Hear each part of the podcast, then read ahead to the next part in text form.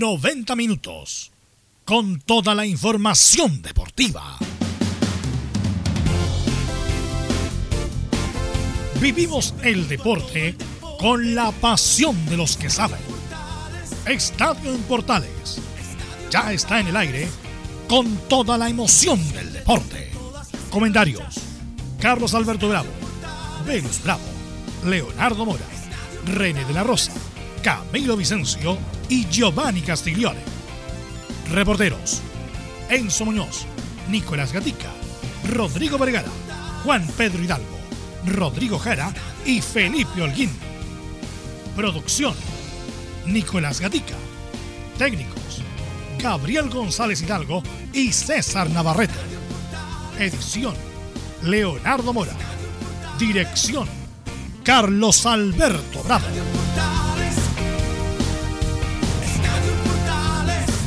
Estadio en Portales es una presentación de Ahumada Comercial y Compañía Limitada. Expertos en termolaminados decorativos de alta presión.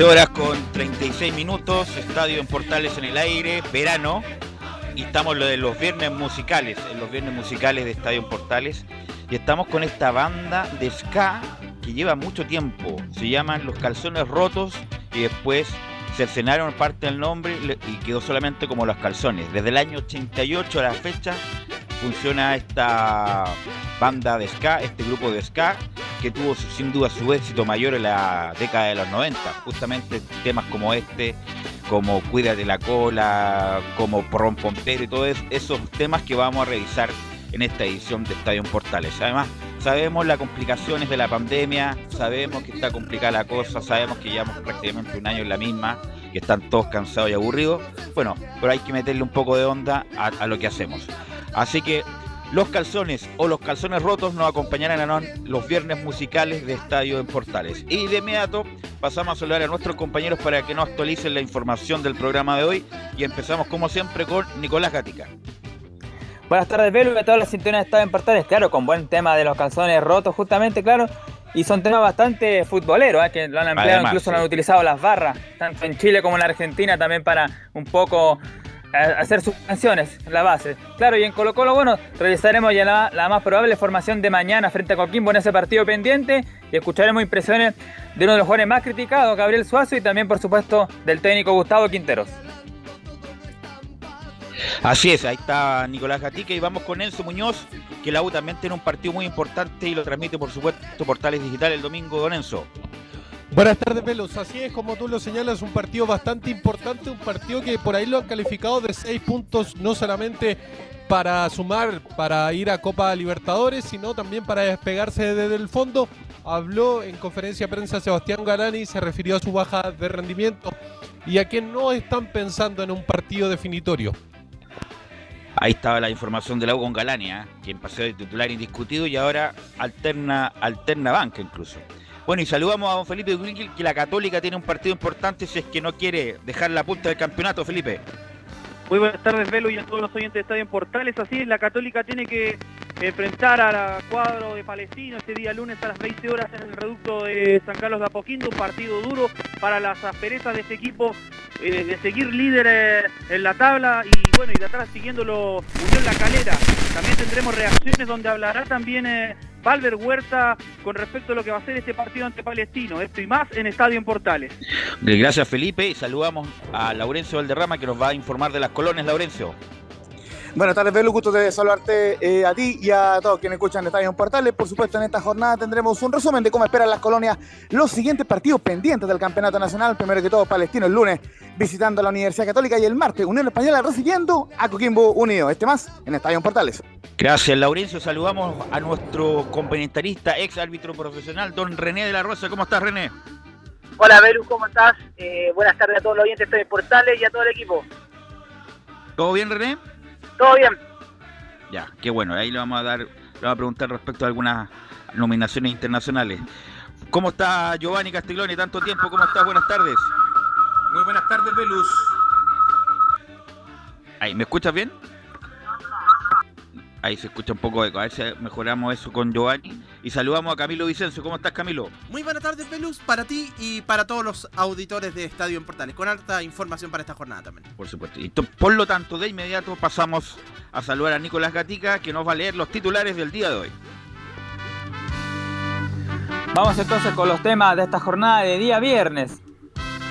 Comenzamos con Chinos por el Mundo, donde claro tendremos la Declaración emitida ayer por Juan Antonio Pizzi y la presentación como técnico de Racing. Toda su alabanza y su pérgola para Marcelo Díaz que por supuesto esperan contar con el jugador. En España, Manuel Pellegrini y el Betty vencieron 2 a 1 a Celta de Vigo y finalizaron de buena manera la primera rueda. El técnico aseguró que Claudio Bravo estará entre 3 y 4 semanas fuera por su lesión. En Brasil, Benjamín Conista para mal en derrota de Palmeiras ante el Flamengo de Mauricio Isla. El chileno despejó un balón, rebotó en su compañero de saga y con ese autogol justamente perdieron. Y en el fútbol chileno, claro, estamos a la espera de los partidos pendientes que son cerca de 13 compromisos. En la primera vez, Ranger derrotó como visita por la mínima Temuco y tiene la primera opción para avanzar a la final de la liguilla por el ascenso. Recordad que este domingo se jugarán los partidos de vuelta, en la otra llave están Puerto Montt y Vilipilla que empataron 2 a 2. Y en un equipo que ya piensa en el próximo año, nos referimos a Cobreloa, estarían pensando en Sí, Mario Salas para tratar de subir a primera. Y en la selección, bueno, en dos noticias, escucharemos al director deportivo Francis Cajigiao, quien se refiere al próximo técnico. Y decir que en las últimas horas salió el nombre de otro español, Juan Manuel Lillo, quien trabajará con Jorge Sampaoli, entre otros. Esto y más en Estadio Portales.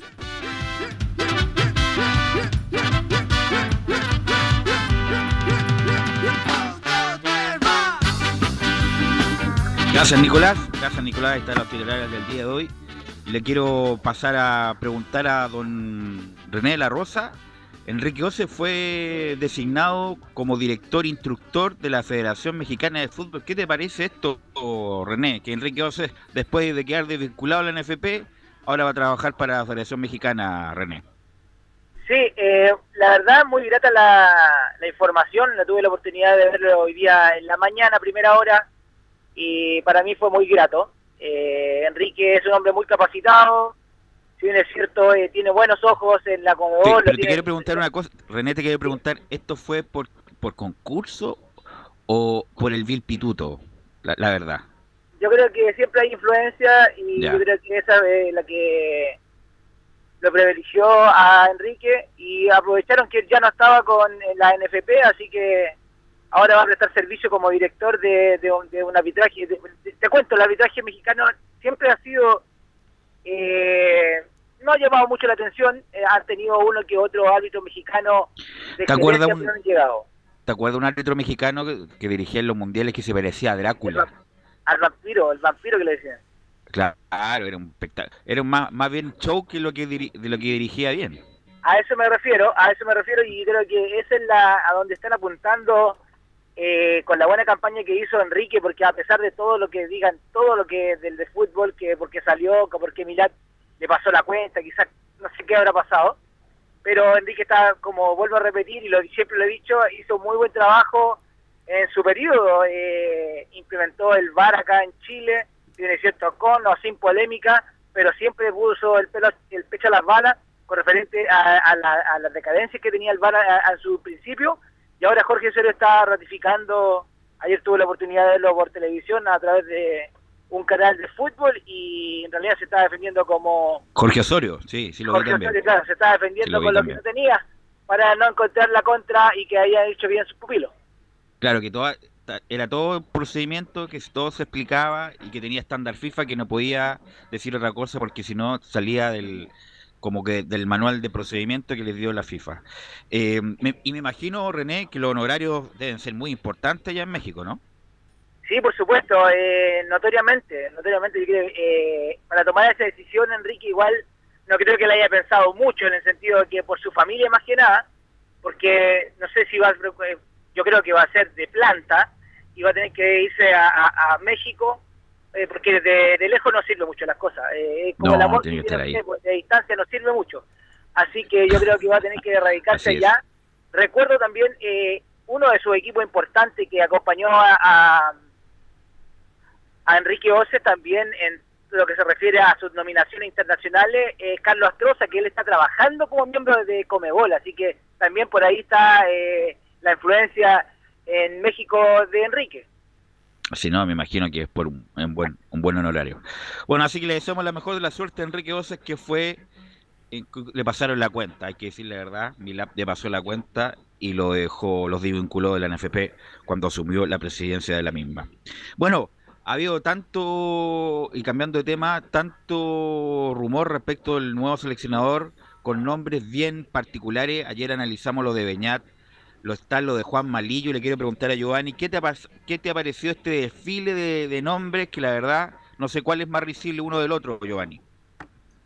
Velus, ahora sí. Te escucho eh, Me parece con lo mismo que tú, me parece irrisorio, eh, demasiados nombres de todo tipo, de gente que no ha pisado ni siquiera Chile incluso. Entonces, lo de Juan Malillo, que trabaja con Guardiola, tengo entendido en este momento, en el, cuerpo técnico. En el cuerpo técnico de él, entonces no creo que se quiera venir a Chile punto uno, y tampoco entiendo, sinceramente, sin ser, porque no tengo nada contra los extranjeros, nada. ¿Por qué un español está eligiendo quién dirige Chile, compadre? Esa es una pregunta que me hace, la vengo desde que llegó a Chile, desde que habló la primera vez, entonces no, no me no me Pero esto, pero esto de los nombres, cada vez que es despedido o, o, que salga un técnico, es normal, pues Giovanni, el, desfile de nombres. Lo que pasa es que es risible la cantidad de nombres y perfiles distintos que se dan. Así es, se, ha dado de todo tipo, de extranjeros, de argentinos, y, y en verdad ya no sé qué pensar. También eh, sonaba mucho, muy fuerte supuestamente, entre comillas, venía San José, que no me parece que esté capacitado, independiente de ser un buen técnico, pero para dirigir a la selección chilena. Entonces, es irrisorio. Todo, vemos la nómina, la lista de todos los... Eh, eh, es más compleja que la lista que da Rueda de los seleccionados. Y le quiero preguntar a René, ¿qué te pareció el desfile de nombres, René? ¿Cuál te pareció el más risible? ¿Está René? Sí. ahí. Te, te, quiero preguntar, René, ¿cuál de, los, de la lista de nombres que se han tirado es como más, el más extraño que te ha parecido? Eh, bueno, después de la última que, comentamos en el día miércoles, eh, hay tantos nombres de Velus que en realidad yo me cansaría. Eh, es como los jugadores cuando se auspician solo, es cuando dicen, no, me llevaron de boca. ¿Te recuerdas que muchos jugadores siempre, no, me llevaron de Europa? No sé si yo creo que es puro voladores, voladores de ciego, como se puede decir, pero no hay nadie en concreto para mí, son tantos nombres que te los nombraría, pero la verdad, eh, cada día está pasando, esto, esta condena se está acercando, porque los partidos, imagínate, ya te queda, el que llegue, el que llegue, como bien dice Giovanni, estamos con el tiempo, estamos a un mes, ir a trabajar un buen técnico, podrá demostrar su liderazgo en un equipo, en una selección, no en un equipo de, no sin desmerecer, no un equipo de segunda, no es un equipo de primera vez, es una selección de un país la cual tiene que representar para hacer en forma internacional. Y yo creo que el que llegue va a ser el que va a tomar el fierro caliente, como se puede decir en términos muy vulgares, eh, va a tener que jugársela toda. Y como vuelvo a repetir, lo importante es que sea en la cancha y no fuera de ella. Bueno, hasta bueno, se candidateó solo Camilo, el caso Nelson Tapia, ¿no? Ah, sí, Sí, Nelson Tapia que él dijo, estoy aunque estoy capacitado. sí, sí, estoy, estoy capacitado, pero obviamente no tiene un título recién en segunda división de, Ecuador. Pero no, no, yo creo que le faltaría mucha experiencia. No, todavía no está recién Nelson Tapia, le falta dar pruebas de suficiencia todavía, o en que algunos han llegado a Chile sin hacer nada. Bueno, vamos a escuchar a, justamente para salir, para ver cuáles son las pistas, cuáles son las señales que nos da el director deportivo nacional, Francis Cajigiao, y vamos con la 01, Gabriel, respecto que no creo que sea respetuoso dar nombres. Eh, no creo eh, que sea eh, respetuoso de cara a las propias personas dar nombres. además, hay un proceso por medio, estamos en ese proceso y por lo tanto, si bien no te puedo dar nombres, sí te puedo decir que, que lo que buscamos es que un entrenador que se adapte a la situación actual y que sea conocedor de la situación actual de Chile y del fútbol sudamericano. Eh, eso no quiere decir que sea sudamericano. Eh, nosotros no miramos eh, nacionalidades, no miramos raza. todo aquí estamos abiertos a, cualquier posibilidad. Lo que, lo que sí vuelvo a repetir es que tiene que ser alguien que, tenga un conocimiento del fútbol chileno, de que tenga un conocimiento de, de, los jugadores de la selección, por lo menos los que han venido jugando hasta ahora y, de la liga chilena. Vamos a escuchar la segunda que le cuesta, le cuesta todavía un poco el español a Cajijeo. Vamos con la 02, Gabriel, respecto en cuánto tiempo estará el DT.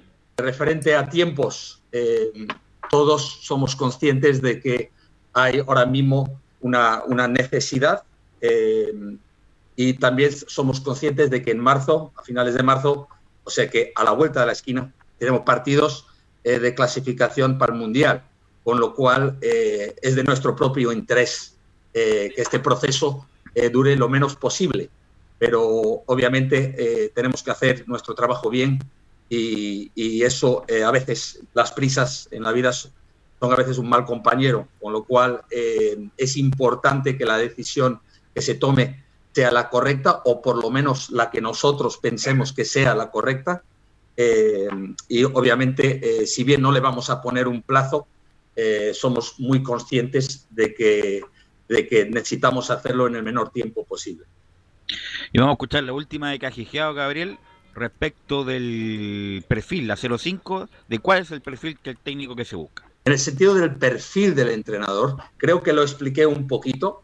A ver, eh, todos somos conscientes de la situación en la que estamos. Tenemos cuatro puntos de unos posibles 12 y estamos sextos clasificados. Eh, con lo cual, eh, hay que buscar un técnico que sepa a dónde llega. Después, obviamente, influye que ese técnico tenga contrato en vigor, que no tenga contrato en vigor, que entre dentro de un presupuesto o no. Obviamente hay muchos factores en la búsqueda de un técnico. Después, el perfil deportivo, a mi entender, se tiene que ajustar a la situación en la que estamos. Y en los jugadores y los perfiles de los jugadores que tenemos actualmente en Chile. ¿eh? Porque esto está a la vuelta de la esquina y no hay tiempo aquí ¿eh? para experimentos. Con lo cual el entrenador tiene que entrar eh, preparado y conocedor de lo que hay. Por lo tanto, yo creo que lo más importante en un caso como estos, más que el, el nombre, es el hombre. Yo creo en eso. Bueno, es lógico lo que dice, ¿ah? Es lo más lógico que le he escuchado cajijeado de todo lo que ha dicho. Eh, René, si tú fueras Francis Cajijeado, si tuvieras el dinero de Cajijeado, si tuvieras el, el roce de Cajijeado, ¿a quién elegirías como DT si tú fueras el deportivo, René? La verdad, eh, es una pregunta súper difícil. No es que no sepa los nombres, eh, el, el DT que te gustaría a ti, a ti como René de la Rosa Cajijeado. A mí la verdad me gustaría unos chilenos, de verdad, así, así De, que soy. ¿Como quién? Con experiencia, con experiencia que perfectamente, bueno, el, nombre que Pellegrini, por ejemplo, ya no, no, él no... Se nos fue Reneo, ¿no? Sí, René siempre, siempre con problemas. No hay programa que René no tenga problemas con el teléfono. Es que el teléfono satelital. La misma pregunta de René, ¿cuál sería tu nombre si tú fueras el director deportivo? ¿Giovanni? Ah, Velus, Velus. Eh, si tuviera la plata necesaria, creo que en el momento ahora llamaría a Marcelo Bielsa. No, bueno. Pues. te digo, pero... tú dijiste ah, cualquier nombre. Ah, sí, bueno, sí, tienes razón. Tú me dijiste cualquier nombre. es imposible en este momento. Por eso, pero dijiste la plata y elige el, entrenador. Sería Marcelo Bielsa, rendimiento rápido, conocedor del fútbol chileno. Que te aseguro que sigue ¿Y Camilo, el fútbol chileno día a día. Mira, pero obviamente imposible. El candidato me gustaría, si es chileno, yo creo que Pellegrini. Pero como no va a venir, yo creo que lo más cercano es Holland en la, Católica. Es lo más, yo creo que, de lo que por lo que mostró como futbolísticamente eh, a principio del campeonato, yo creo que sería como la, mejor alternativa. Si es por tirar nombres, si es por tirar nombres, yo llamo a Brasil ahí, a Minas Gerais, llamo al Atlético ah, Mineiro y traigo de vuelta a Jorge Sampaoli, pero eso es imposible. Pero si es por nombre se refiere, obviamente yo buscaría al sabio de Casilda. Em, bueno, eh, otro que dirigió la selección chilena y que no nos dejó fuera, no nos dejó fuera más bien, fue el responsable, uno de los responsables. No, usted me avisó si está René de nuevo, Camilo. ¿ah? Em, no, todavía no está. Ya. Em, uno que lamentablemente condujo a este grupo de jugadores extraordinarios que salió campeón de América, centenario en Estados Unidos, eh, pero está la, mancha de no clasificar al Mundial de Rusia, es Juan Antonio Pizzi. Y ayer lo hablamos en, el programa de ayer respecto de la pérgola que le tiró a Marcelo Díaz y ahora la vamos a escuchar, eh, Gabriel respecto a lo que dice Juan Antonio Pise de Marcelo Díaz.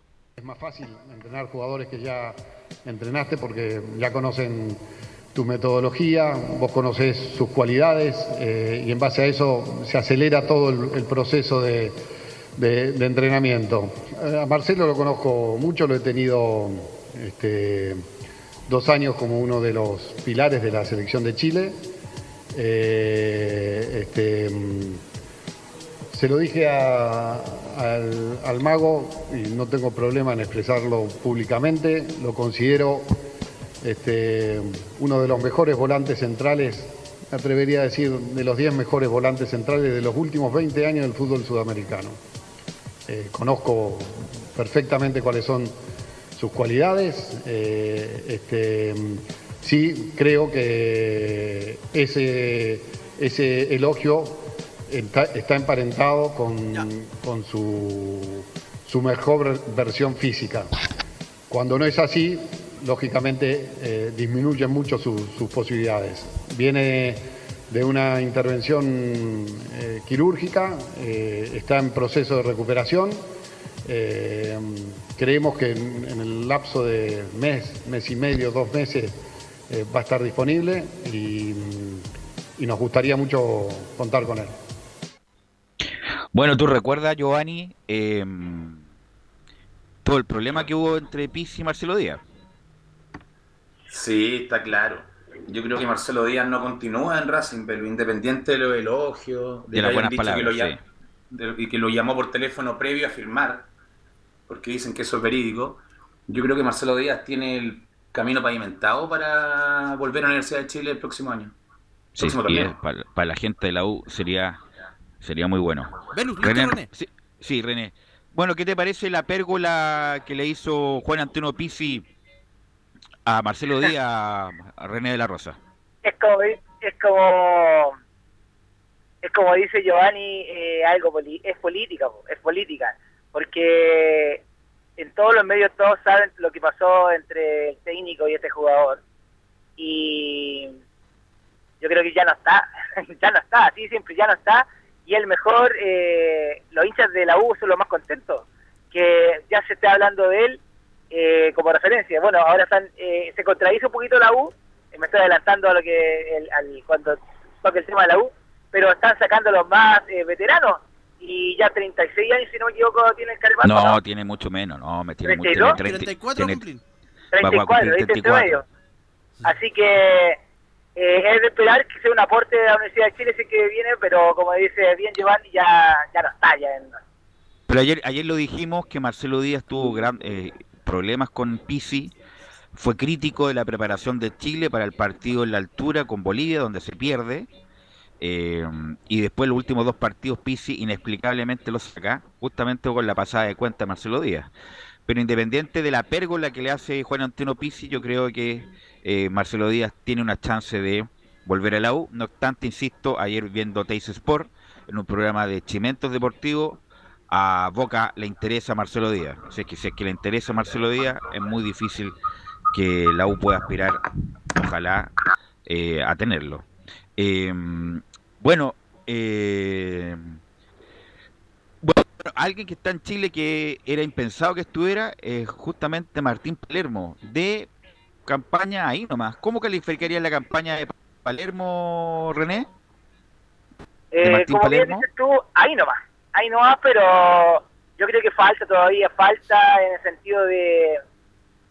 Eh, bueno, él, ya, ya, ya, está, ha tenido equipo, eh, aquí en Chile hemos visto su trabajo, pero yo creo que ahora estado en un muy bajo rendimiento a diferencia de, otros de otros equipos y de otros tiempos. Bueno, y justamente vamos a escuchar la actualidad de Curicónido en la voz de quién, de, de más que, que el profesor Jara, Gabriel. Un partido anodino y sin mucho desarrollo futbolístico fue el que ofrecieron, cerrando la fecha, los equipos de Coquimbo Unido y Curicó Unido en el Estadio Francisco Sánchez Romoroso de la ciudad Puerto. Tuvimos la oportunidad de conversar con Martín Palermo respecto al 0 a 0 que midió a los elencos en la jornada del día miércoles. El valor de este punto luego de lo complicado del partido. Y con respecto a la importancia del punto, creo que siempre es bueno sumar, más en el momento que, nos encontrábamos y, ante un rival en una situación muy compleja, sabíamos las necesidades de, de Coquimbo. Y bueno, sobre eso planteamos un partido, creo que desde lo defensivo fuimos un equipo muy fuerte y nos faltó quizás una mayor claridad en la elaboración y finalización de, del juego, pero bueno, eso fue también la propuesta que pusieron, pusieron mucha gente defensivamente y, lo que se buscaba era esperar el error nuestro como para aprovechar esas transiciones o esos ataques directos por parte de, de Coquimbo. Pero bueno, pudimos contrarrestar todo eso y el poco juego que generamos, eso no nos alcanzó como para tener la claridad suficiente en finalizar situaciones de gol. La última de mi parte, Martín, preguntarte por eh, cómo consideras tú la evolución de la línea defensiva, sobre todo el trabajo de Franco Vector, que parece que cada partido va evolucionando más rápido el catch. Bien, bien, la verdad que vuelvo a repetir todo en lo defensivo se trabajó muy bien, la, vuelta de, Rojas también da mucha, mucha confianza. Eh, Oyarzo también creo que, hizo un partido eh, importante por su experiencia, lo mismo que Bus. Creo que la defensa estuvo también complementada con los dos volantes, tanto Godoy como, como Martín Cortés, que, fueron eh, muy solidarios en ese sentido y se vio muy bien estructurado defensivamente el equipo, pero bueno, ahora hay que buscar el juego, ahora hay que buscar la propuesta en la fase ofensiva para que el equipo obviamente pueda marcar las diferencias. Siempre en la medida que mantengamos el cero en nuestro arco, después intentaremos trabajar y buscar cómo potenciar lo que hoy quizás nos faltó, que fue el gol. De hecho, tal como lo dice el estratego albirrojo Martín Palermo, la falta de gol es lo más eh, preocupante para la escuadra curicana en los últimos partidos. Equipo que se va a quedar en la cuarta región hasta el domingo, día en el cual tiene su partido frente a Deportes La Serena para comenzar a quedar al día mirando los partidos pendientes que aún tiene Curicó Unido de cara al torneo. Este fue el informe desde Curicó de Rodrigo Jara para Estadio en Portales. Saludos. Ok, gracias Rodrigo. Y le quiere preguntar antes de cerrar este bloque a René, a Giovanni y a Camilo, y que se la jueguen, por favor. Estamos a menos de un mes en el campeonato, debería terminar el 17 de febrero. ¿Cuáles son los tres equipos que bajan René de la Rosa del campeonato profesional chileno? René de la Rosa, parte con usted. Oh, con el dolor de mi corazón, Iquique. ¿Ya? me da risa, ya Colo Colo. Chuta, ya. Y si no Y me la- equivoco, es- eh, está, no, y, y va a parecer chiste, pero lo, lo- lo hablamos en otro en, en otro programa, que puede estar en, en parte internacional, pero puede ser hasta Coquimbo. Co- o sea, para René de la Rosa, Colo Colo, Coquimbo y Quique son los... Giovanni Castiglioni, ¿cuáles son los tres que bajan para ti? Los mismos que nombró René. Colo Colo, Coquimbo y Quique. Don Camilo, Iquique, la U de Conce y Coquimbo. ya. Yo creo que va a bajar Iquique, sin duda. La U de Conce, el otro. Y Coquimbo, porque yo me resisto a que Colo Colo baje. No, yo creo que Colo Colo algo va a sacar, fuerza de flaqueza. Bueno, y la U también, pues la U también es la ponderada, pero por lo menos la U tiene ese partido, entre comillas, no el descenso directo.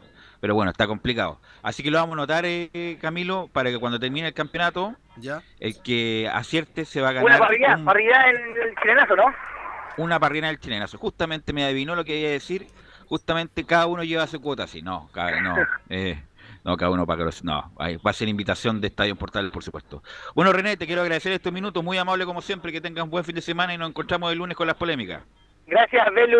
Saludos a Giovanni, a Camilo, a todo el equipo y a todos los intérpretes de Portales. Que te- tengan buen fin de Gracias, René. Vamos a la pausa, Gabriel, y volvemos con todo el bloque de la U. Radio Portales le indica la hora. 14 horas, 5 minutos. Comercial IAC y Compañía Limitada. La mejor calidad mundial en laminados decorativos. Comercial IAC y Compañía Limitada es Vertec en Chile. San Ignacio 1010, Santa Rosa 1779, Avenida Mata 446 y Portugal 501. Comercial IAC y Compañía Limitada es Vertec en Chile. AIG Legal es un estudio de abogados cuya misión es entregar una asesoría directa, veraz y personalizada para todos los ciudadanos. Contamos con especialistas en derecho de familia, herencias y derecho laboral, entre otras áreas. Visita nuestra página web www.aiglegal.cl o comunícate con nosotros y agenda una reunión sin costo al número más 569 73 04 67 92 AIG Legal.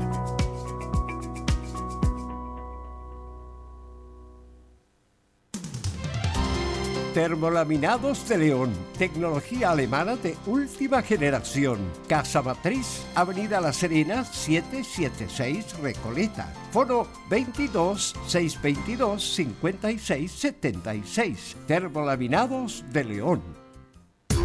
¿Quieres tener lo mejor y sin pagar de más? Las mejores series de televisión, los mejores eventos deportivos, equipo transportable, películas y series 24/7. Transforma tu TV a Smart TV. Llama al 973-718989.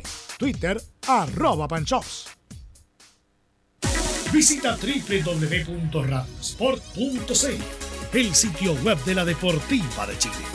Programas, noticias, entrevistas y reportajes, podcast, radio online y mucho más.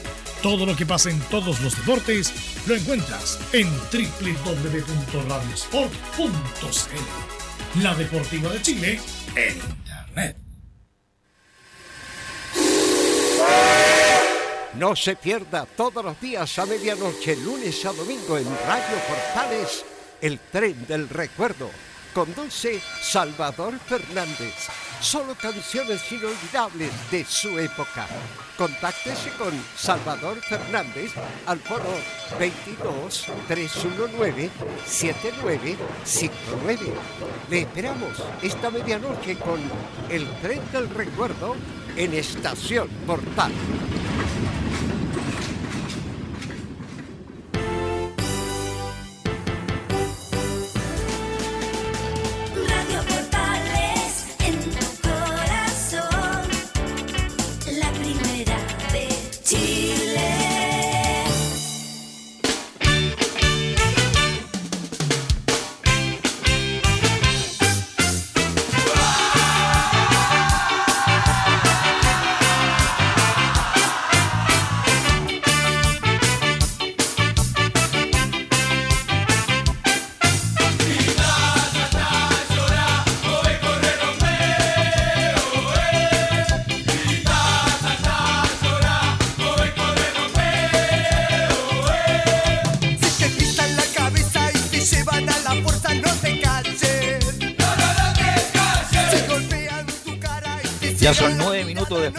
Después de las 14 horas y estamos en los viernes musicales de Estadio Portal y le quiero preguntar a Giovanni Castiglione, ¿le gustaban los calzones rotos, no? ¿Le trae algún recuerdo los calzones? ¿Giovanni? No, no está Giovanni. Eh, le pregunto a Camilo, ¿algún re- recuerdo le trae de los calzones o no? Sí, a las- obviamente a las barras, como decía Nicolás al principio, uno como que las asocias de inmediato con, con las eh, con las barras de los equipos de fútbol acá de, de Chile. Y de obviamente. Argentina sobre todo. De Argentina, obvio. Y Velus, Claro. y esta canción en particular es bien cercana a Estadio Portales, porque... Siempre la ponemos en las transmisiones, justamente. Exactamente, esto era clásica para los resúmenes de la fecha. Así es, justamente. Así que los calzones o los calzones rotos nos acompañan en los viernes musicales de Estadio en Portales. Y vamos ya con Enzo Muñoz, que no había nacido, obviamente, cuando los calzones rotos eran, eran muy importantes en el, en el- en el movimiento de ska de Sudamérica. ¿Cómo estás, Enzo? Buenas tardes, Velus. Sí, sí, yo no, no había nacido, pero sí los conozco. Los conozco porque el programa que tiene Leo Mora de La Voz Azul tocan estas mismas canciones. Por eso más o menos me, me ha- hacían sentido, pero, pero solamente por eso. Pero entrando derechamente en materia deportiva, ¿Ya? eh, en Universidad de Chile, tal como te lo había adelantado, habló Sebastián Galani, volante que en el primera parte del campeonato, antes de que empezara todo el tema de la cuarentena titular. y todo ese estilo, era titular indiscutido completamente. Y figura, incluso hasta se lo nombró para la selección a Galani, imagínate. Claro, era uno de los jugadores más rescatables de la era de Hernán Caputo en un equipo que funcionaba relativamente bien y donde la U llegó a estar segunda en el campeonato. Escuchemos la primera de Sebastián Galani porque habla sobre su rendimiento personal. ¿Qué pasó? ¿Por qué no vemos al mismo Sebastián Galani de la primera parte con el de la segunda? Lo responde el propio jugador. Si bien a principio de temporada creo que teníamos un buen nivel a nivel colectivo, que de vuelta a la pandemia no, no se vio tan reflejado como, como antes. Y personalmente igual tuve algunas lesiones, pero si bien lo- los partidos que pude ingresar eh, de vuelta a la pandemia, creo que no lo hice de la, de la misma manera y creo que, que ahora hay una competencia que, que es sana y, y el profe está decidiendo quién juega y, y nosotros estamos tratando de, de demostrar día a día para, para lograr la titularidad y, y poder demostrar lo, lo mismo de antes. Ahí estaba Sebastián Galani analizando su presente personal que tiene con los azules. Bueno, Galani es como raro lo de Galani, ¿en qué sentido? Que puede jugar de volante por la derecha, puede jugar por la izquierda, puede ser un volante mixto, incluso jugado de volante central. Yo creo que donde mejor juega es de volante mixto, o sea, al lado de el volante central, porque además tiene mucho oxígeno, mucho fuelle, mucho ida y vuelta y puede llegar incluso al área contraria. Pero como bien lo dice él, eh, Camilo, después del después del que se retomó el fútbol después de la, etapa pic del, del coronavirus, no fue el mismo, Camilo. Sí, porque era uno lo daba como en las formaciones titulares, incluso se pedía que, mm, que, que fuera precisamente, pero estaba se lesionó, estuvo mucho tiempo, ha estado mucho tiempo fuera, ahora recién de hecho estaba volviendo de una de una lesión eh, Galani, si no, claro, sería eh, titular en la U. Así es, no, y mm, tuvo no, eh, eh, fue muy importante Galani en su momento después. ¿Qué lesiones tuvo? ¿Lesiones musculares, la rodilla? ¿Cuál fue el, no me acuerdo las lesiones que tuvo Galani Enzo? Mira, antes, una semana antes de- del primer partido, eh, cuando se retomó al fútbol, que recordemos, la U partió con contra Palestino en el Estadio San Carlos, una semana antes de ese partido, Sebastián Galani tuvo un esguince, un esguince que lo dejó alrededor de dos semanas afuera. El problema es que después se resintió de la, de la misma lesión, creo, y estuvo cerca de un mes afuera.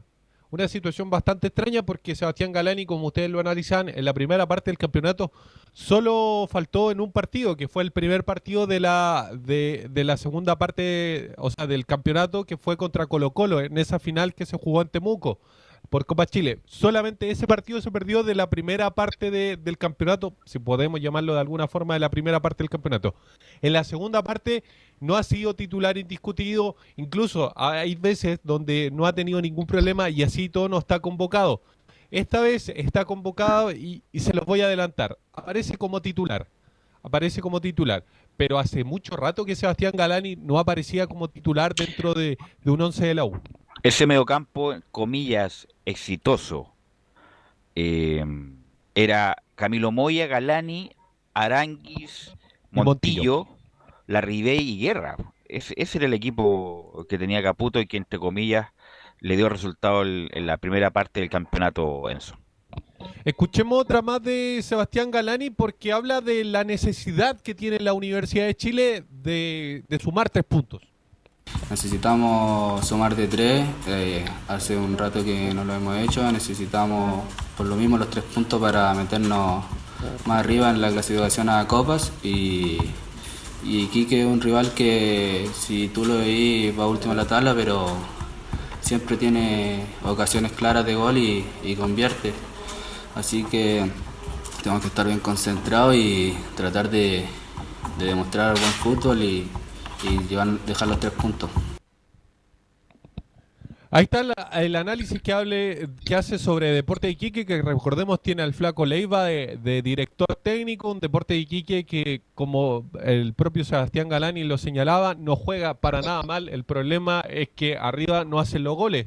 Y es una de las grandes falencias que tiene el conjunto precisamente dirigido por el flaco Leiva. Sí, tiene poco gol a pesar de que ya está Huanca nuevamente jugando, pero, pero le falta gol. Independiente de eso, la U tiene que salir a ganar. Eh, le ganó el partido Iquique en Iquique, me, me recuerdo bien, con Caputo, ganó 2-0, con goles de guerra y me parece que la y el otro. Eh, Y con la configuración del equipo que está haciendo Dudamel, eh, va a tener que, no, tiene que salir a ganar. Tiene que salir a ganar primero para eh, estar más cerca de la ponderada, del, del- que viene más arriba. Y si quiere, quiere aspirar algo en, en copas internacionales, tiene que estar obviamente cerca y ganar el partido con Iquique, que es muy relevante. Sí, un hecho de que obviamente la, la U lo ve así y es una de las grandes interrogantes obviamente que va a pasar con este partido porque por ahí algunos decían, oye, ¿y si la U se deja perder para que Iquique sume puntos, eh, suba en la tabla anual y así poder dejar a- en el fondo a Colo Colo y así ellos puedan descender? Desde al menos lo que han dicho los jugadores en conferencia de prensa es que eso está completamente descartado porque obviamente la necesidad de la necesidad propia apremia y en ese sentido sumar tres puntos no solamente le sirve a Universidad de Chile para sumar en la tabla ponderada, sino también para meterse en copas internacionales, que recordemos, lo decíamos, la Universidad de Chile en estos momentos está séptima, pero con dos partidos menos, a diferencia de sus rivales que la superan en cantidad de, de partidos, o sea, de, de puntos. En ese sentido, para la U se hace apremiante el hecho de poder sumar puntos. Es más, si la U llegara a ganar estos dos partidos, tanto contra, contra Iquique, que es el próximo partido, y el, el partido que viene después del de Iquique contra Coquimbo, que es la próxima semana, el día viernes, la Universidad de Chile escalaría al puesto número 4, precisamente, que ya significaría estar dentro de Copa Libertadores derechamente, que es el objetivo que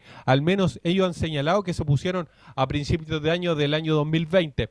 Escuchemos la última de Sebastián Galani porque ustedes lo analizaban en la primera parte del programa. Decía, bueno, quién desciende, quién no desciende, pero hay un tema juega el penúltimo de la tabla acumulada con el penúltimo de la tabla anual. ¿Qué piensa Sebastián Galani? ¿Se dará esto de este partido por la permanencia? Escuchemos la voz del 7 de la U.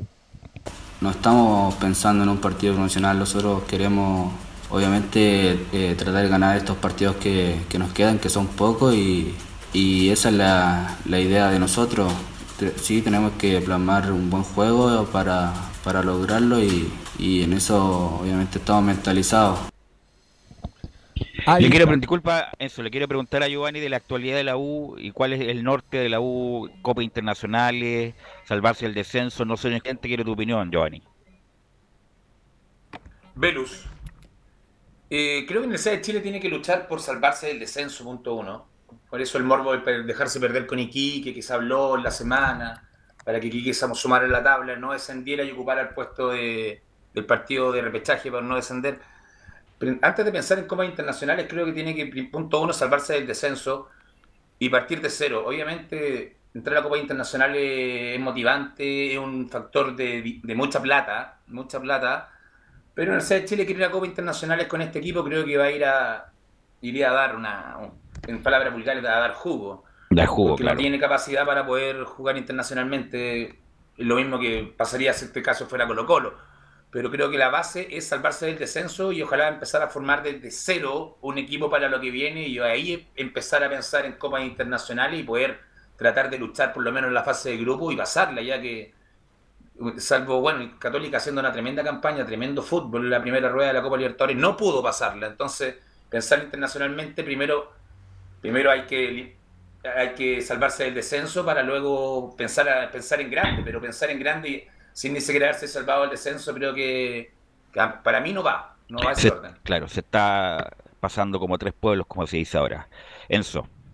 Otra noticia que también tiene relación con Universidad de Chile es que el día miércoles, sí, el día miércoles salió finalmente la, la sentencia que la pudimos conocer recién ayer en la tarde, que multaron a Universidad de Chile con 11.5 millones de pesos, 11 millones y medio en realidad, eh, por eh, incumplimiento de normas sanitarias. No sé si se acuerdan que yo les había contado que hace un par de tiempo atrás en el partido contra O'Higgins de Rancagua, Universidad de Chile terminó concentrando en el hotel, cosa que está prohibido por reglamento. Está prohibido completamente para evitar el tema de los contagios. En este sentido, la NFP se dio cuenta de que la U terminó eh, eh, concentrando y la terminó multando con 11.5 millones de pesos, producto de esta situación particular de que en realidad no se puede concentrar antes de un duelo, más allá de que eh, por ahí las instituciones lo quieran hacer. Así es, bueno, están pagando de- desde el alcalde Jau, del presidente Piñera, bueno, la U cometió una infracción eh, sanitaria bueno, tiene que pagar, no, no, no, no queda otra cosa. Otra cosa es que no sé si se están dando cuenta, pero no está hablando Rafael Dudamel en las confer- eh, antes de los partidos. Antes de los partidos, claro. Es una situación bastante extraña porque, por ejemplo, yo me acuerdo, yo llegué, yo llegué cuando estaba Alfredo Arias en, en la banca azul y yo me acuerdo, eran sagradas, más allá que a Alfredo Arias le iba súper mal y cuando Hernán Caputo estaba el 2019, que también la 1 estaba bien, así todo habían conferencias. Por ahí de repente tiraba la- las conferencias a, a eso de la del un cuarto para las 3 casi de la tarde, casi al final de, de los bloques deportivos, pero así todavía conferencia. Esta vez con Rafael Dudamel algo está pasando, no ha querido hablar, parece que lo ha tomado como cábala, no sé de qué, eh, pero no está hablando en las conferencias antes de los partidos, así que cuando queramos escuchar a Dudamel solamente va a, va a ser las conferencias post partido. Enzo, pero, pero puede ser también por, por los partidos seguidos, porque ha jugado jueves, por ejemplo, la semana Pero- anterior.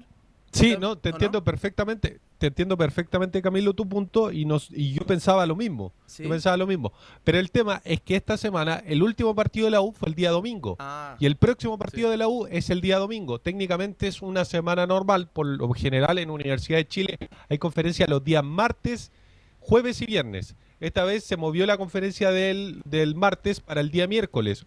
Eh, Esta semana al menos hubo conferencia el día miércoles, jueves y viernes. Y las tres fueron de jugador. Por lo general, cuando eran semanas muy apretadas, incluso de Copa Libertadores, por ejemplo, que Copa Libertadores se juega durante la semana, siempre había una conferencia en la previa del partido del técnico. Esta vez no se ha dado así, lamentablemente, eh, por una decisión, eh, me parece que propia de, de Rafael Dudamel. Además que han sido, di- disculpa Enzo, además han sido, sobre todo esta semana, eh, lapidarias las críticas a Dudamel por el rendimiento. Y por lo que dije ayer, incluso hasta, pero ¿por qué sacaron a Caputo si era mejor que estar con Caputo que con Dudamel? Me imagino que algo también de eso debe haber para no hablar tanto el entrenador venezolano.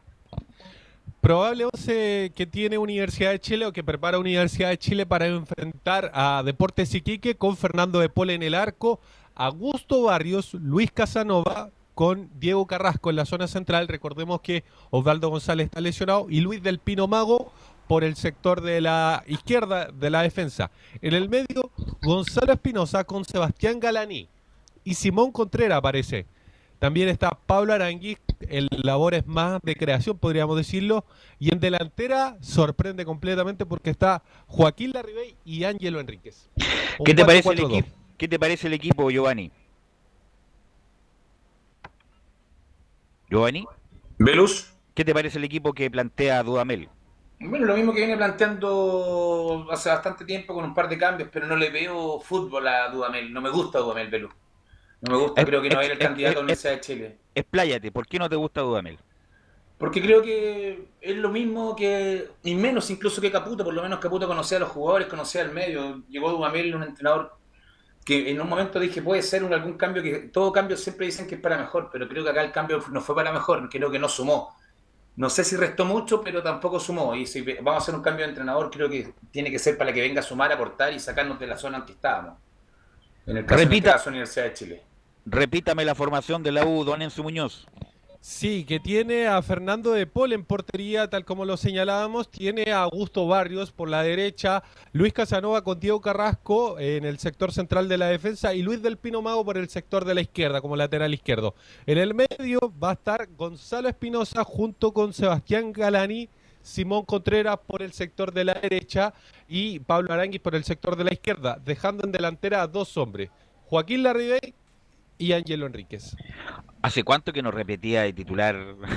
Siempre la pregunta con Ángelo Enrique, ¿hace cuánto que no hace un gol? ¿Hace cuánto que no jugaba de titular? ¿Hace cuánto que no repetía de titular? Eh, bueno, ahora no fue con, con Colo Colo, no, fue No. titular, pero, pero, pero por lo menos ha sido titular en los dos de los últimos tres partidos. O sea, por lo menos ha jugado en los dos últimos de los tres partidos. Eh, tal como tú lo señalabas, eh, Ángelo Enrique va a cumplir en un par de días más un año sin convertir un gol. La última vez fue contra Deportes Iquique. Joaquín Larribey, eh, el día 20, o sea, hace dos días atrás, eh, cumplió un mes sin anotar. Ok, coordenadas del partido, Don Enzo. Día domingo, 19 horas, no, 19 y cuarto me parece, para ser específico. La transmisión comienza a las 18.30 con todas las voces de Radio Portales. en Portales, claro. Gracias, Enzo, que tenga buen fin de semana. Use mascarilla, por favor. Ok. Obviamente. Eh, don Nicolás Gatica, la actualidad de Colo Colo que se juega un partido de eh, la típica, de 10 puntos, de 6 puntos, de 9 puntos, de 1000 puntos con Coquimbo Unido, Nicolás Gatica.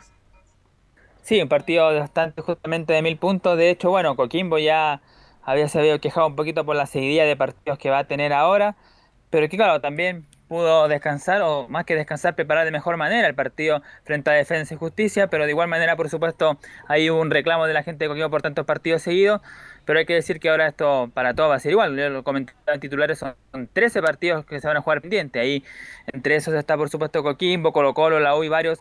Así que por ahí no hay mucho que quejar. Si Colo Colo, claro, también ya ha tenido esta semana más completa para preparar el partido frente al cuadro pirata. De hecho, bueno, hace tiempo ya que Colo Colo no tenía esto, tenía que estar jugando miércoles domingo, miércoles domingo, y ahora ha podido entrenar mejor manera para preparar el partido mañana sábado, de recuperar algunos jugadores, como es el caso, por ejemplo, de Matías Fernández, que ya prácticamente estaría listo para el día sábado, para mañana. No va a ser titular lo más seguro, va a haber algunos minutos, pero ya va a estar. Leonardo Valencia, bueno, hoy día lo van a evaluar ahí en el cuerpo técnico y médico. Si Valencia llega, Jorge Valdivia ya está totalmente descartado para el partido de hoy día, o sea, de mañana. Eh, Nicolás Blandi por decisión técnica nuevamente no va a aparecer. Ignacio Jara va a salir del 11 titular. No sabemos si va a salir de la citación, pero por lo menos del 11 titular sí. Va a utilizar, como dijimos, a Costa, que va a ser el volante creativo. Y Solari va a estar con Pablo Mouche. Y el acento delantero, claro, para Gustavo Quintero está entre Morales y Parragués. Y Esteban Paredes intentando los segundos tiempos. Y a propósito de Nicolás Blandi, bueno, hay varios equipos que han aparecido como opciones, Argentinos Junior, y ahora se sumaron dos. Estudiantes de La Plata e Independiente de Avellaneda, que son dos clubes que querían contar justamente con el delantero de Colo Colo. Nicolás Gatica, esos dos equipos no tienen un sope para pagar a Nicolás Blandi, o un peso, como dicen los argentinos.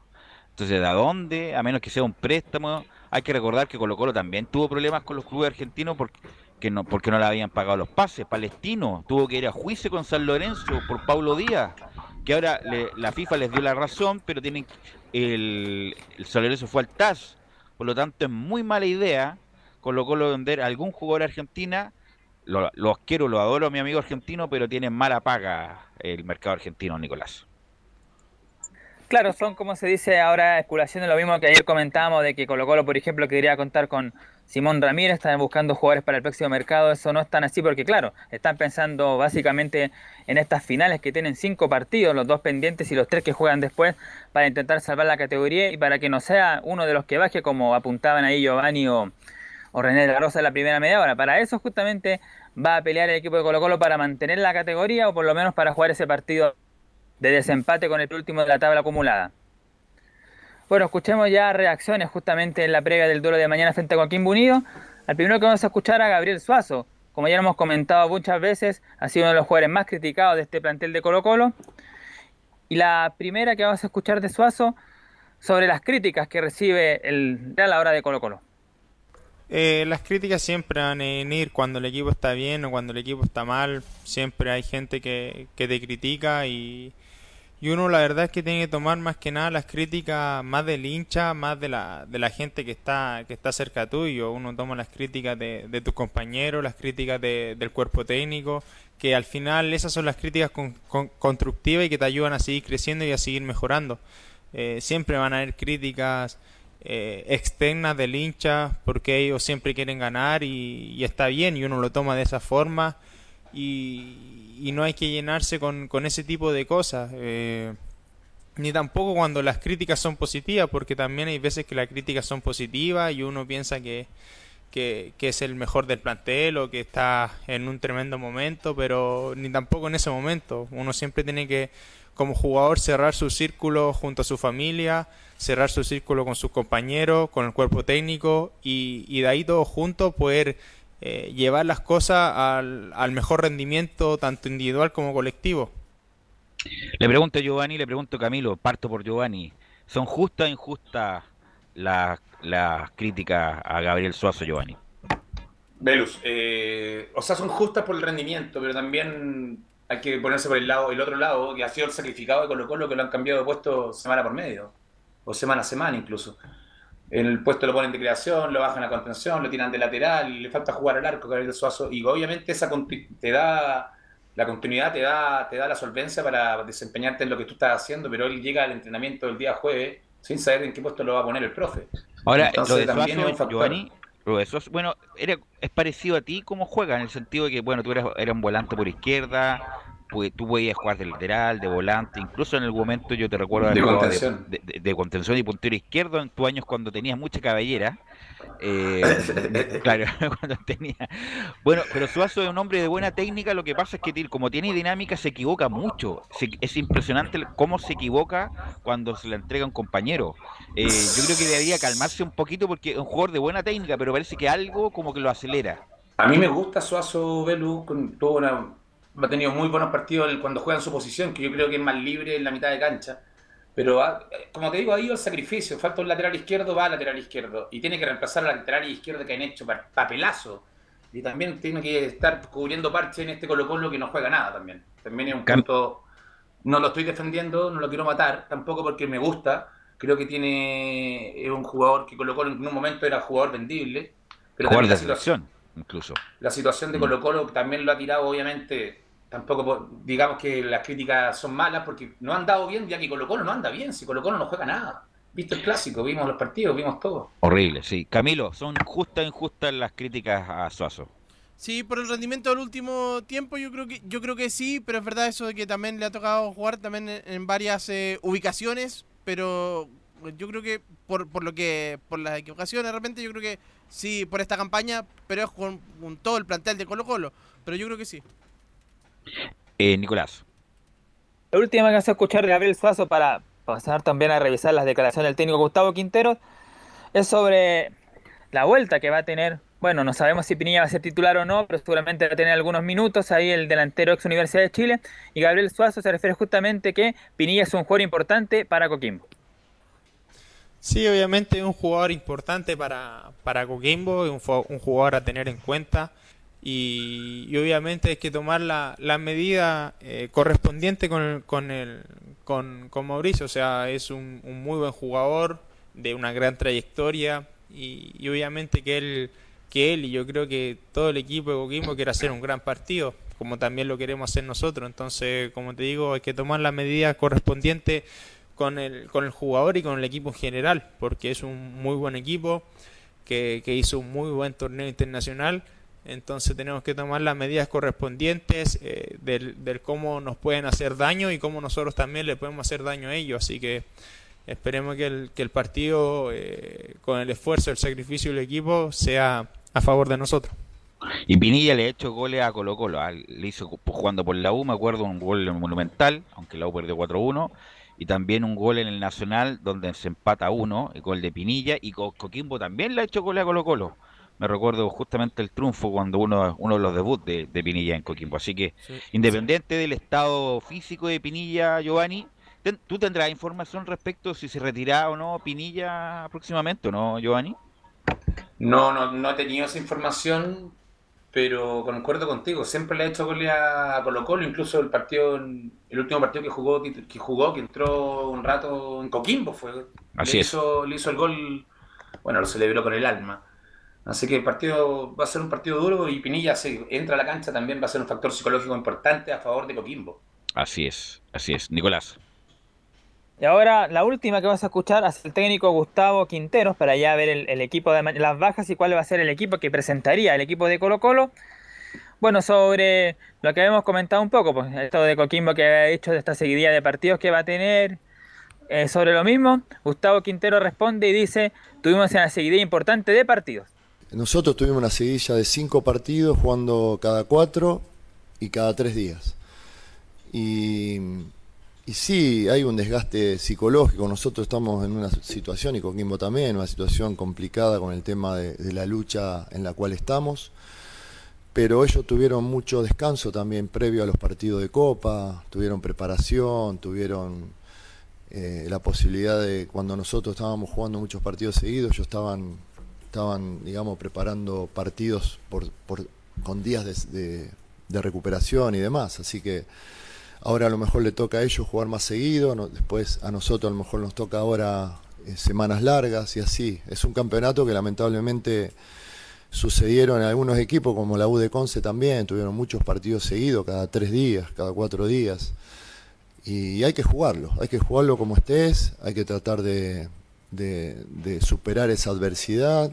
Ellos seguramente, nosotros no lo tomamos como una, como una ventaja, ellos van a venir con todo, van a querer sacar un buen resultado, nosotros vamos a entrar con todo desde el inicio, tratando de jugar nuestro mejor partido para poder sumar de a tres, y ellos van a pensar lo mismo.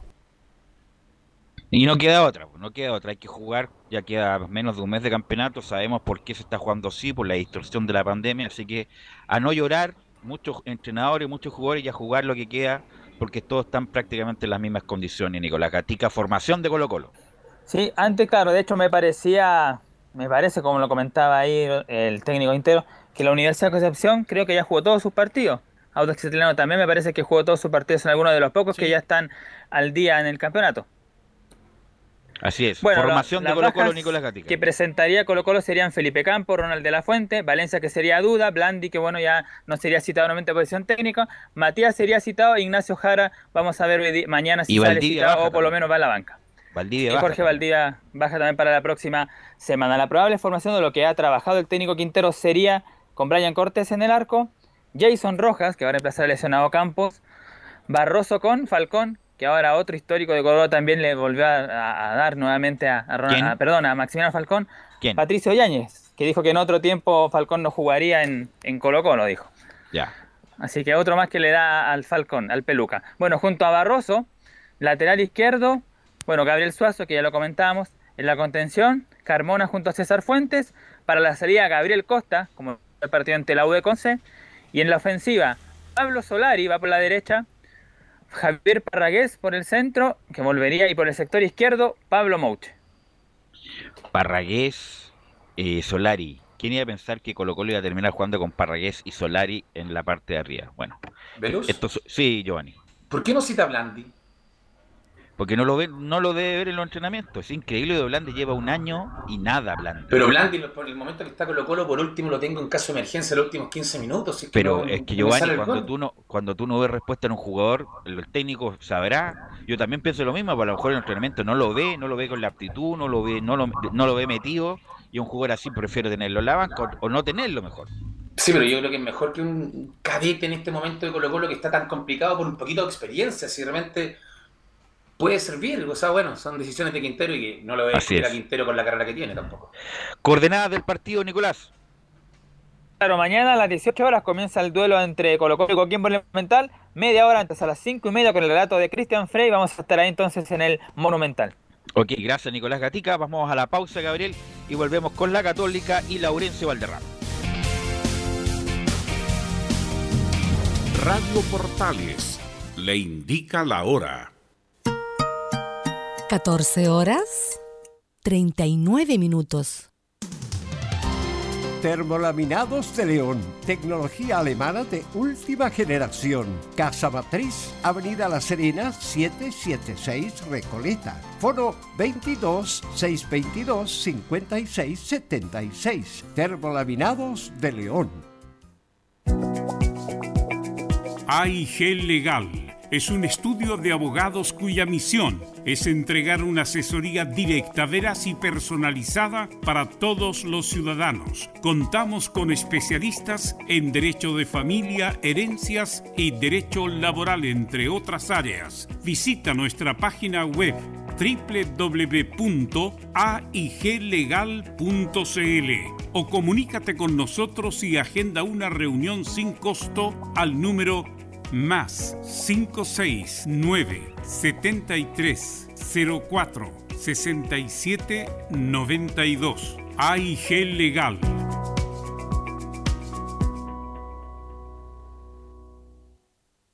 Porque lo bueno puede ser aún mejor. Prepárate a conocer la evolución de la Primera de Chile.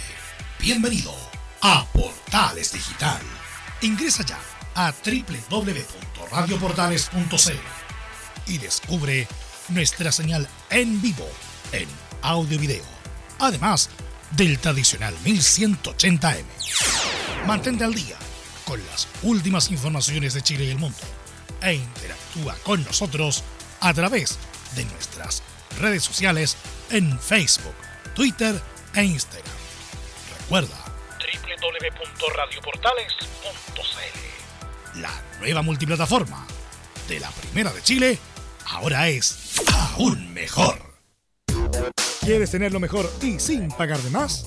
Las mejores series de televisión, los mejores eventos deportivos, equipo transportable, películas y series 24/7. Transforma tu TV a Smart TV. Llama al 973-718989. Twitter arroba panchops. Comercial IAC y Compañía Limitada. La mejor calidad mundial en laminados decorativos. Comercial IAC y Compañía Limitada es Vertec en Chile. San Ignacio 1010, Santa Rosa 1779, Avenida Mata 446 y Portugal 501. Comercial IAC y Compañía Limitada es Vertec en Chile. En Radio Portales, de lunes a viernes, de 15.30 a 17.30 horas, Salud Eterna. Un espacio de conversación y orientación en el mundo de la medicina natural. Consulte con nosotros al 226-139-705.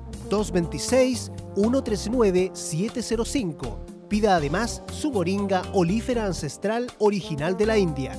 Salud Eterna, de lunes a viernes, de 15.30 a 17.30 horas, en Radio Portales, la primera de Chile en tu corazón.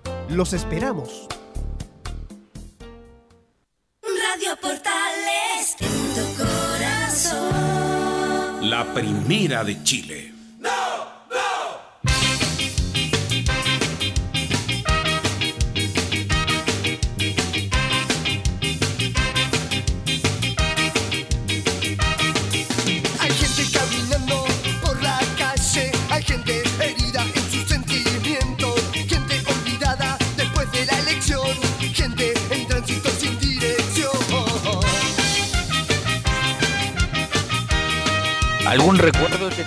Giovanni Castiglione de los calzones, los calzones rotos, Giovanni? No, sí, ahí sí, sí, sí, sí, Obvio que sí, Belu. Me imagino que a ti también, de- más de la infancia, de, o sea, entre comillas. Junta con amigos, asado, joda, sí. Justamente, alta, alta joda, sí. Alta, alta, alta joda y harta. Sí, pues el, insisto, Sí, me el, recuerdo. el- el mejor momento de los calzones rotos fueron en los años 90 y hasta el día de hoy se escuchan una banda de Sky. Me acuerdo en esa época que yo era iba mucha tocata por amigos que eran músicos cada esquina que había. Claro, Plaza cada Ñuñoa, esquina- ¿no? Plaza Ñuñoa, en República, en. La Batuta. En, en- en ba- en bares de mala muerte, muchos. Bares de Eh, mala muerte. Sí. Eh, cada esquina que uno pasaba había una banda de ska. Bueno, pero ya no está tan de moda, pero lo vamos, lo seguimos recordando a los calzones rotos en los viernes musicales de Estadio Portales. Y vamos de inmediato con Felipe Holguín para que nos comente la actualidad de la Católica, que también tiene un partido muy importante, Felipe.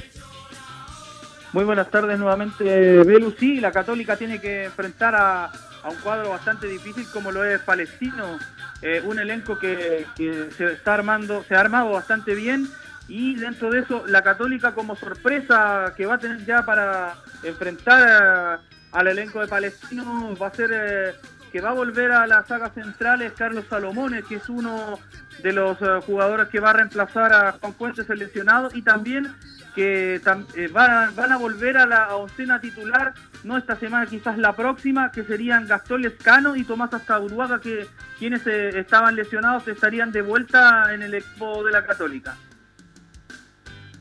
Sí, tiene varias bajas de la Católica y ahora, bueno, recompone un poco el equipo. Sobre todo, Felipe, que la Católica eh, viene con un rendimiento totalmente decreciente y le pregunto también a Camilo. Sí, tiene varias, eh, eh, claro, va- varias bajas y, y, bueno, se ha notado, el único partido bueno que ha jugado de los últimos compromisos es con la Unión Española, ¿eh? donde también tuvo bajas, pero después con, con Everton, el último... Y más que jugarlo bien, más que jugarlo bien, Camilo, más bien sacó una cuestión de personalidad, de amor propio muy importante. eh, más que jugar bien al fútbol. Exactamente, quizás el primer tiempo cuando estaba en 11 contra 11 ahí fue fue mejor eh, la Católica, pero después claro, con lo sacó con nueve jugadores ya ya fue con más mal propio esa vez, pero después lo de eh, con Everton fue nuevamente lo mismo que ha mostrado después de esa eliminación con con Vélez Arfield. Felipe. Claro, y bien lo decía Camilo, después de esa, de esa derrota dura ante la Copa Sudamericana, ante Vélez Sarsfield, eh, ahí la Católica cambió mucho y, creo yo que desde ahí bajó un poco su rendimiento, también porque eh, la Católica pensaba, yo creo, dentro del plantel por sí mismo, pensaban que podían conseguir una final o llegar a una instancia importante de una Copa tan importante como lo es la Copa Sudamericana. Y también con respecto a estos partidos que ha tenido la Católica, porque si bien no ha tenido descanso y no, no le ha tocado, eh, como lo bien lo ha dicho en, varias ocasiones, Ariel Holland y entre otros jugadores de la Católica, que no han tenido tanto descanso como lo, ellos lo quisieran tener, como lo hacen otros equipos en, en otros países. Eh, también la Católica lidera un ranking de los equipos que menos ha descansado en la temporada. el cuadro- por eso eh, quiero recalcar eso, eh, porque el cuadro de Ariel Holland es lejos quien menos de tiempo ha tenido para recuperarse entre partido y partido. Algo que explicaría que la cantidad de lesionados que posee hasta el día de hoy sean siete las bajas y la próxima semana volverían dos, como lo mencionaba yo, que serían uno que es muy importante, que es eh, Gastón Lescano y el otro es Tomás Astaburuaga. O sea, están llorando por el poco descanso, dices tú, Felipe. Claro, sí. Bueno, todos se Eh, quejan de algo, pero... Y le pregunto a, a, a Giovanni y a Camilo, hoy día salió en el Mercurio eh, como una- un duelo fratricida entre Calera y la Católica. No obstante eso, yo por lo menos doy mi opinión, Católica va a salir campeón. No sé qué te parece a ti, Giovanni. Corre con ventaja, Velus, pero creo que se le está complicando. Sobre todo por- porque en plantel corto, como hablan, no estamos sacando jugadores de cantera, ¿no? Lo hacen por necesidad, no tienen. Católica debería haber contratado cuando pudo contratar. Por último, unos muy buenos reservas. Y quedó corto con lesiones, por, la- por lo acotado del torneo, y de las fechas. Obviamente también le tocó la Copa Internacional. Pero creo que ahora se le complica y se le complica bastante. Sí, eh. Sobre todo, depende de cómo le vaya mañana a, a Unión Calera con Cobresal en El Salvador. Sí, Camilo. Yo también creo en esta en este duelo va a ser bueno va a ser hasta la última hasta la penúltima fecha yo creo porque en la penúltima se van a enfrentar eh, entre ellos en San Carlos. ¿Dónde? Ah, en San Carlos ya. Sí, en San Carlos. Pero a Católica no le ha ido bien en San Carlos en los últimos compromisos, así que pero bueno va a ser yo creo que sí porque son cuatro puntos en este momento. Yo creo que va a ser hasta el final este esta este duelo. Y, y le pregunto a Giovanni que me dice por interno, ¿cómo crees que va a salir el partido entre Católica y Palestino? Pues Giovanni. Palestino está jugando bien, Velo, tiene muy buen pie. Creo que va a ser un partido que lo gana tranquilamente Palestino esta vez. Ya, lo vamos a anotar y lo vamos a llamar si es que se cumple el... Recuérdate que la chuntar 0 a 0 del clásico. Ya, lo vamos a anotar a ver si Giovanni la chunta nuevamente al partido de Católica Palestino. Don Felipe. Claro, y ya para entrarnos en lo que va a ser este partido tan importante porque es uno de los equipos que más que mejor juega desde que se comenzó la segunda rueda del campeonato, estoy hablando de Palestino. Escuchemos las declaraciones de Valver Huerta donde habla de Palestino.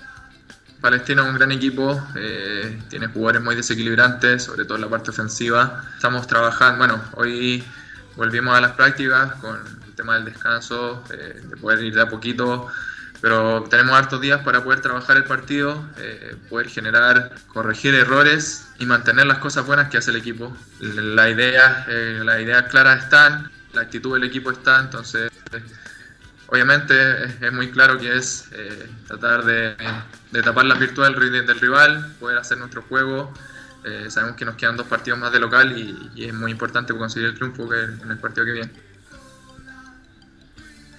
Claro, eso era lo que decía Valver Huerta en conferencia de prensa, donde habló con respecto de, lo que va a ser este gran rival eh, palestino, quien eh, no le va a ser una tarea fácil al elenco de Ariel Holland, que bueno, ya viene cosechando varios empates consecutivos y, no ha podido eh, la Católica en este caso. Recordemos que el partido se va a jugar en el reducto de San Carlos de Apoquindo a las 18.30 horas, que va a ser por supuesto transmisión de Estadio en Portal. Pero mira, Felipe, el partido de Palestino con la U, la U corrió un poco más que Palestino. Yo creo que lo mejorcito que hizo en la U con Dudamel fue justamente con Palestino. Le corrió un poco más, yo creo que mereció ganarlo la U sobre Palestino. A lo mejor Católica va a hacer lo mismo, porque obviamente entre tener la pelota, Palestino saca ventaja porque tiene jugadores para eso. Pero si le, ponen un poco más de dinámica y corren un poco más, yo creo que por, ahí tiene que ir la receta de la Católica. Formación de la Católica, Felipe. La formación de la Católica saltaría con Matías Dituro en portería, línea de cuatro, Raimundo Rebolledo por derecha, Carlos Salomón central por derecha, central por izquierda, Valver Huerta, lateral izquierdo, Alfonso El Poncho Parot, dos contenciones, el contención por derecha Ignacio Saavedra, contención por izquierda Luciano Agüet, el, hombre que va a estar encargado de labores de creación Marcelino Núñez y en delantera estaría Gonzalo Tapia por derecha, centro delantero Fernando Sampedri por izquierda Clemente Montes. Esos son los 11 que pararía Ariel Holland para el partido ante Palestino este día del lunes. ¿Horario? El, el horario es 18.30 horas. Ok, gracias Felipe, muy amable que tengas muy buena tarde, fin, que de semana. fin de semana. Nos, estamos, nos estamos escuchando. ¿Y estará Laurencio por ahí? Hola, ¿qué tal, Velo? Muchachos, gusto de saludarlos. Eh, justamente acá estamos con el resumen de las colonias y como bien decía Felipe Olguín, vamos a partir con este partido importante entre la Católica y Palestino. Ojo con el dato que les mencionaba hace, algunas, eh, hace algunos días, que Palestino lleva 10 partidos invictos, la mejor racha del fútbol chileno en este momento y es eh, junto con O'Higgins uno de los mejores equipos de la segunda rueda. Tiene 6 victorias y 4 empates el cuadro de Palestino, así que usted llega muy bien aspectado el elenco eh, de, la, de la tienda árabe y, por supuesto con, este repunte que les mencionaba, con estas 10 fechas invicto, llegan el cuarto lugar con 44 puntos y además con este partido pendiente ante la Católica para luego ya eh, después enfocarse en los tres partidos finales. Un palestino que eh, recién el día de mañana va a, realizar un entrenamiento ya más em, oficial, digamos, para poder confirmar la formación para el día lunes, pero justamente antes de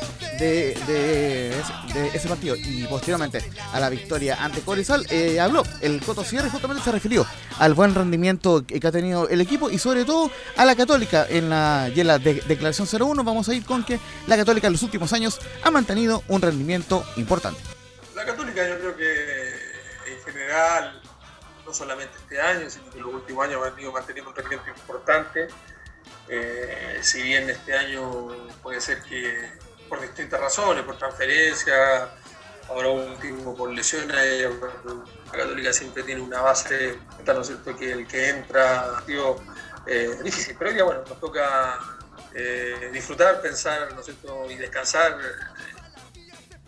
Y la segunda que vamos a escuchar del Coto Sierra es que en la 02 dice que no creo que sea una ventaja tener un día más de descanso. No, no creo que sea una ventaja cuando hay una semana larga, ya seis días o siete días da exactamente lo mismo. Eh, para el partido siguiente me refiero. Pero, eh, insisto, lo que decía anteriormente, yo creo que nos va a permitir llegar de mejor manera, creemos nosotros, a pesar de que quizás eh, ha sido un horario que, nos ha acomodado este de las 10 y media en términos de los resultados que hemos obtenido. Eh, siempre es más grato jugar en, la tarde, en una buena cancha como la de San Carlos. Yo creo que es un partido para disfrutar por parte nuestra, ¿no es cierto?, en el sentido de, intentar hacerlo bien, intentar poner en, dificultades a Católica y, y intentar ganar el partido, que es lo que vamos a salir a buscar ese día.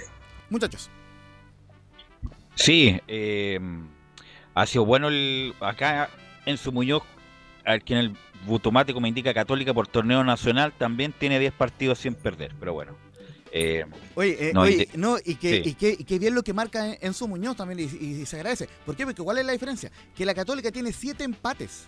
Y, eso es justamente lo, lo, que ha, lo que ha implicado que la Católica se ha ido quedando en la tabla eh, de colocaciones. Combina este partido que será lunes a las 20 horas en el Estadio San Carlos de Apoquindo. No, si Palestina, insisto, juega bien, ya lo dijimos, Cortés, Villanueva, Lucho Jiménez, pero le falta un poco de aceleración con a lo mejor con los laterales, bueno, está lesionado Soto, eh, y bueno, Benítez también le da aceleración. Por lo tanto, es un partido difícil para los dos, pero como está bien Palestino, le puede hacer, como dicen en el campo, collera a la Católica. Exactamente. Y justamente la última que vamos a escuchar del Coto Sierra para pasar a, eh, algunas breves de la Unión Española es que si mantenemos el rendimiento de la 03 podemos aspirar a cosas importantes. Yo creo que no tenemos que plantearnos un objetivo. Yo creo que lo que podamos conseguir va a depender de nosotros, del rendimiento que tengamos. Si mantenemos este rendimiento que estamos teniendo, eh, podemos aspirar a cosas importantes, que es meternos en torneo internacional. Después hay que ver para qué para qué es lo que nos alcanza, ¿no es cierto? En definitiva, si es para entrar en Copa Libertadores o Sudamericana. Pero vuelvo a repetir lo que, lo que decía en la pregunta anterior. Eh, hace muy poco estaba en una situación distinta y hoy lo podemos mirar de, otra, de otra forma, de otra cara y, es lo que nos tiene que, llenar de orgullo, principalmente a los jugadores que han sido capaces de, revertir una situación que no es fácil. Y hay ejemplos muy claros de equipos que son eh, muy importante en nuestra competencia y que no, no pueden salir ¿no es cierto? De, la posición en que están. Eh, y eso obviamente que es un mérito doble, porque estar ahí ¿no cierto? y salir no es fácil y después consolidar esa salida tampoco es fácil. Yo, creo que en ese sentido eh, me parece a mí que, lo hemos hecho, lo han hecho bien eso fue el, tema del informe de Palestino que recordemos visitará a la Católica el día lunes a las 20 horas. Y ojo, al día siguiente, Unión Española recibirá a Coquimbo Unido el martes a las 20 horas. Y justamente hay dos noticias, eh, yo, yo consideraría que son buenas. Porque por un lado, eh, la primera es totalmente consolidada, que, que, Diego Sánchez continuará un año más en el cuadro hispano. Y la segunda es que eh, todavía no está cerrada la teleserie de Cristian Palacio, porque me mencionan por interno en la Unión Española que en en este campeonato nacional no va a jugar eh, Cristian Palacio, pero se trabaja en un contrato para la temporada 2021, pero en materia de negociación. Es decir, no está cerrado 100% el tema de Cristian Palacios en la Unión Española. Y ojo, increíblemente podría continuar el año 2021. Bueno, en la Unión Española negocian, sabemos cómo negocian. Gracias, Laurencio, muy amable. Abrazo virtual. Bueno, eh, ¿algo más, Camilo, para terminar? Sí, del fútbol internacional, Claudio Bravo, un mes va a estar fuera de las canchas, lo confirmó Manuel Pellegrini. Lo dijimos ayer, quemando aceite Claudio Bravo, lamentablemente. Bueno, Giovanni, muy amable, nos encontramos la próxima semana. Nos vemos, Velus. Saludos a todos. Gracias, Gabriel, y gracias a todos los auditores de Estadio en Portales. Nos encontramos el próximo lunes.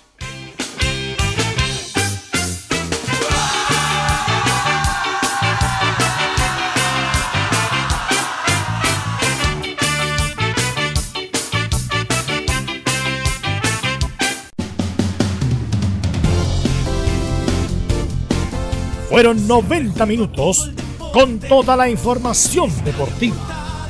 Vivimos el deporte con la pasión de los que saben. Estadio en Portales fue una presentación de Almada Comercial y Compañía Limitada. Expertos en termolaminados decorativos de alta presión